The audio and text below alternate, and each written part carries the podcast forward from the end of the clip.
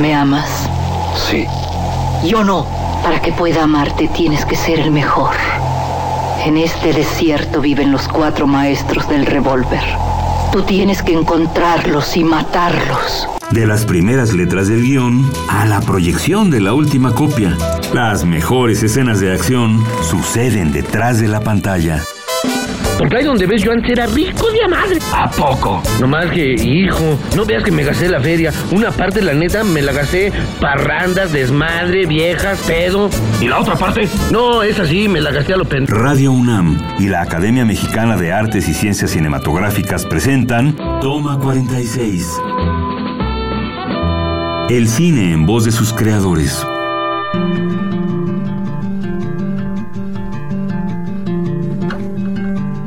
Hola, buenas tardes, bienvenidos a Toma 46. Hoy estamos con una espléndida actriz, Blanca Guerra. Bienvenida, Blanca. Muchas gracias, Adriana. Vamos a comentar un poco. Blanca es egresada del Centro Universitario de Teatro de la UNAM. Su filmografía se compone de más de 80 películas. Ha sido nominada nueve veces al Premio Ariel y lo ha obtenido en cuatro ocasiones como mejor actriz en las películas El Imperio de la Fortuna, Días Difíciles y Un Embrujo. Y como mejor actriz de cuadro en Principio y Fin. Blanca, un placer entrevistarte para Toma 46. Muchas gracias, Adriana. Blanca, cuando empiezas en el CUT, empiezas a mezclar cine con teatro, ¿cierto? No, es que Héctor Mendoza no te dejaba trabajar. Si yo me fui a hacer Te una tenía encerrada estudiando. Claro. Bueno, su, su sistema era justamente eso, ¿no? El, el, el que, el que estuvieras de tiempo completo con su, con su proyecto académico para que pudieras tener ese proceso formativo serio y, y- realmente que, que tuviera una consecuencia ya cuando entras a una área, ya, ya a un ámbito profesional. Y la verdad, yo me fui a hacer una obra de teatro con Julio Castillo y cuando regresé, cuando ya hizo las entrevistas para, para la selección final, yo le dije, estoy con una obra de teatro, maestro, ¿qué hacemos? Me dijo, sabía que era con Julio y eran los insectos y demás. Me dijo, vete a hacer tu obra de teatro, porque yo no había hecho nada nunca. Bueno, salvo en la prepa, hice una horita ahí, ya sabe qué, pero nunca había trabajado en nada. Entonces, Pero ¿cómo llegas a los insectos con Julio? Ah, porque Garcini nos dijo, Julio Castillo está haciendo pruebas, está haciendo este, audiciones para, para la obra de los insectos. Y una amiga y yo dijimos, pues vamos, porque a ver qué tal, ¿no? Y pues va, nada, nos quedamos. Que además era fan- maravilloso, porque de pronto cuando nos dijo Julio que sí que nos quedábamos, dijo, pero no, no, no hay dinero para pagarles. Y yo decía, nos van a pagar, además nos van a pagar. Yo vivía en una en una casa de huéspedes y yo pagaba 400 pesos de renta en- mensuales. Entonces cuando cuando Julio nos dijo, solamente hay 150 pesos por función, pero en aquel entonces era de martes a domingo. Entonces Guau. era un chorro. Juntabas. No, bueno, me sobraba. Era, era una, una muy buena paga. Yo decía, ¿cómo que poquito? Pero fue por eso que yo me enteré y cuando Héctor me dijo, sí, vete a hacer la obra y regresas aquí de tiempo completo. Mm, Ahí fue. Luis es un joven estudiante, debilucho y tímido. Lo que no sabe es que pronto se convertirá en Radio Man, el superhéroe más popular de toda la frecuencia modulada. El personaje de héroe es uno de los múltiples arquetipos de los que se sirve la narrativa cinematográfica para contar historias.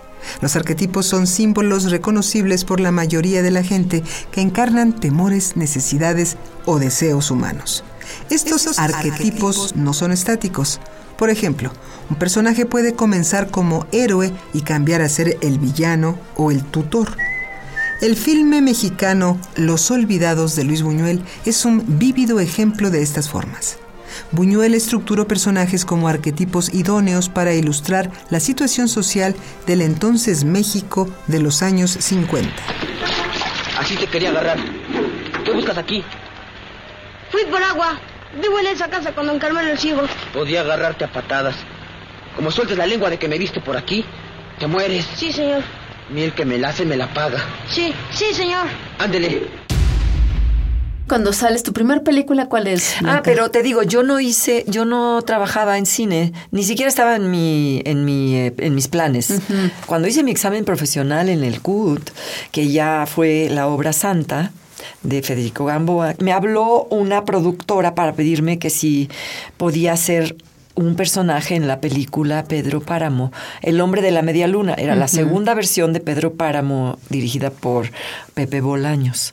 Entonces me yo le dije, en primera me sorprendió que me hablara y le dije, yo no puedo porque me voy al festival de la ex Yugoslavia. Eh, la, la- cuando, eso es mejor no, no decirlo porque hace muchísimos años. Mi primera vez en Europa, mi primera participación en un festival tan importante como era el VITEF, que se hacía en Belgrado, y de ahí iban todos los directores más importantes, ¿eh? Peter Brook, Bob Wilson, Eugenio Barba, todos, y también los amateurs, ¿no? Y, y bueno, cuando yo regresé de esa gira, volvimos a poner la obra, y fue cuando volvieron a... Yo estaba esperando, me- fue a ver a Arturo Ripstein Santa y me pidió que pasara a los estudios Churubusco a recoger mi, un guion porque quería invitarme a ser parte del reparto de El lugar sin límites. Y yo dije, pues sí, bueno, mucho gusto, sí, está bien, voy a ir. Y estaba yo ahí esperando el guion en la salita ahí y llegaron estos de El hombre de la media luna y me dijeron, ya estás de regreso, qué bueno, porque todavía no tenemos a Doloritas Preciado, a Dolores Preciado, entonces, pues bueno, fue que la hice.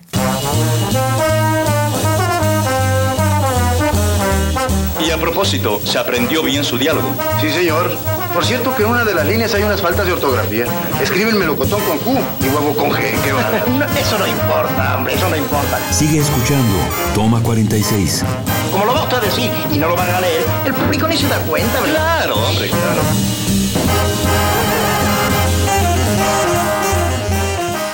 Y después de estar la primera vez en el set y en el cine, ¿qué pasó en ti, Blanca? No, pues a partir de que me quitaron el personaje con Arturo Ripstein, empecé a hacer mucho cine. no, porque dijeron ¿Fue el que yo no era.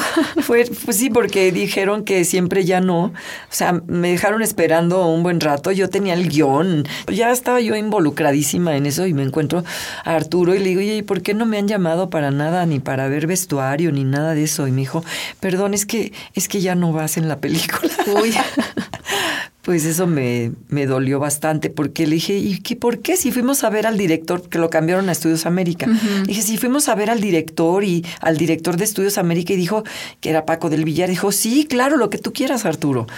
Dice, pues me cambiaron todo el reparto y me dijeron que porque como tú no eras conocida, pues entonces ¿Qué no se podía. Entonces, ay, dije, ¿por qué no me lo dijo en ese momento? Pues hubiera sido más valiente el señor y decirlo de frente en ese momento y yo no me hubiera ilusionado tanto. Y este, y entonces pues empecé Lonca Becker era representante de actores y entonces fue a verme cuando estaba filmando lo de El hombre de la media luna con Manuel Ojeda y este y me dijo, me pidió que si podía representarme, entonces pues ya ella me empezó a mover Ya. y empecé a hacer mm, mucho cine. Y de ahí no paraste. Y no paré hasta más de 100 películas. eh, eh, ahora es cuando ya quiero pelear por el cine, pero desde otra, desde otra trinchera, Desde desde, otra posición. Y bueno, pues así fue. Y de todas estas películas, El Imperio, Días Difíciles, Un Embrujo, Principio y Fin, ¿cuál tiene esta anécdota que se queda contigo en el corazón? Bueno, sin duda esa se quedó conmigo, ¿verdad? Porque para, o sea, me, me hirió de tal manera que yo empecé a decir, bueno, entonces voy a trabajar por ser conocida y empecé a hacer muchas cosas, mucho cine. Lonca empezó a moverme ya en el cine comercial y empecé a hacer muchas cosas. Hice Vicente Fernández, hice muchos directores que eran del sector privado, básicamente, no herederos de todos estos grandes, este directores de los años de la época de oro de, del cine mexicano. Entonces, hice muchísimas cosas y cada una de ellas para mí pues es importante y, y cada una ha tenido su particularidad, ¿no? Después la otra anécdota que me marcó fue con Arturo Ripstein otra vez. Tenía pues, un poco de miedo de trabajar con Arturo. El cuando me de la ofreció el. Imperio de la Fortuna. Pero finalmente lo logré, lo, logré trascender eso y, y la verdad fue un proyecto para mí muy importante, porque yo lo iba a dejar. Y digo, cuando quise eh, pues no sé, que me resolviera todas mis dudas, él como que malinterpretó un poco diciendo, pues que te estoy, o sea, ¿por qué dudas? Tienes, es, es el, el, estelar de mi película, ¿no? El estelar femenino. Y yo le dije, bueno, es que yo no, no te estoy diciendo que no quiero hacerla, simplemente que quiero platicar para que me, las dudas que tengo con respecto al personaje y a la, al guion y tal. Y entonces empezamos como que a discutir un poco y yo le dije, hijo, yo no, no, quisiera enfrentarme en una cosa como estas en el set. Y entonces, bueno, pues entonces, pues no lo hagas y ya, pues no lo hago. Y entonces ya se fue, y fue una cosa horrible porque estábamos en su casa y cuando ya me acompañó al elevador, se iba cerrando la puerta y yo decía, tengo que, no se cierre, se cierre, tengo que decirle que sí quiero hacerla. Entonces al otro día me fui a mi casa y al otro día le hablé. Le dije, no, no, no, no, no, perdóname, ese personaje lo tengo que hacer yo. Yo no voy a permitir que nadie venga a usurpar mi lugar este, haciendo el personaje de la caponera. Y ya aclaremos las cosas. Y ya fui, ya me quedé. Fue un rostro característico del cine de oro nacional. Más de 60 filmes respaldan su carrera cinematográfica. Columba Adalid Domínguez. Nacida en Sonora, Columba Domínguez fue descubierta por el cineasta Emilio El Indio Fernández. Interpretó pequeños roles en películas como La Perla y Río Escondido. Después de estas cintas, obtuvo su primer protagónico, Pueblerina, filmación icónica de la época del cine de oro mexicano. Con el papel de Paloma se ganó la fama mundial. Tú sabes que vine nomás por ti. No quiero que nadie me tenga lástima. Tú sabes que lo mío no es lástima. Lo que sea. Déjame que te Aurelio. No, Paloma. No me voy. Vengo para que hablemos la verdad. Posteriormente trabajó en El Tejedor de Milagros, filme que representó a Latinoamérica en el noveno Festival Internacional de Cine de Berlín. Realizó el primer desnudo oficial de cine mexicano en La Virtud Desnuda del director José Díaz Morales. Durante su trayectoria colaboró también con directores como Luis Buñuel, Ismael Rodríguez y Julio Bracho. Personalidades. Columba Domínguez. ¿Tienes un método para preparar tus personajes? ¿Lees, estudias? En fin, ¿cómo, cómo te vas preparando? Claro, tienes un, Cada quien tiene su propio sistema, sin duda. Y yo, el mío, creo que es a partir del conocimiento profundo de lo que voy a hacer. Del todo y luego particularidades con la, el personaje y los que la rodean, los que rodean al personaje, las relaciones con los demás personajes leer y volver a leer y volver a leer y volver a leer. Y obviamente, pues, este, el contexto en el que está ubicado la, la, historia.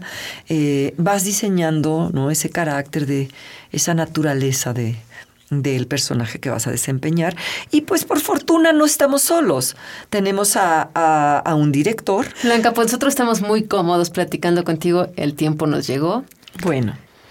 Blanca Guerra, un gusto haber tenido en Toma 46, eh, cómplice de esta gran aventura de hacer este programa de radio para la Academia Mexicana de Artes y Ciencias Cinematográficas. Y los invitamos a que nos sigan en nuestras redes, arroba Academia CineMX y Facebook Academia Mexicana de Artes y Ciencias Cinematográficas. Blanca, te dejo la despedida. Muchas gracias, Adriana. Muchas gracias por a Radio UNAM por habernos permitido hacer este programa que para mí resultó verdaderamente entrañable. Toda la gente que ha pasado por aquí, por estas entrevistas que hemos hecho, a veces tú, a veces yo, juntas, me parece que han sido una, una, un agasajo, ¿no? Cuando yo iba de pronto y me tocaba escucharlo, me sentía como muy orgullosa y muy feliz de escucharlas, todo lo que, las anécdotas y todo lo que ha sido el quehacer de cada una de las disciplinas que componen un proyecto cinematográfico. Y, agradezco mucho eh, estar, haber estado como presidenta de la academia y, y también el haber logrado este programa. Gracias. Esto fue Toma 46. El cine en voz de sus creadores. Exacto, el cine en voz de sus creadores.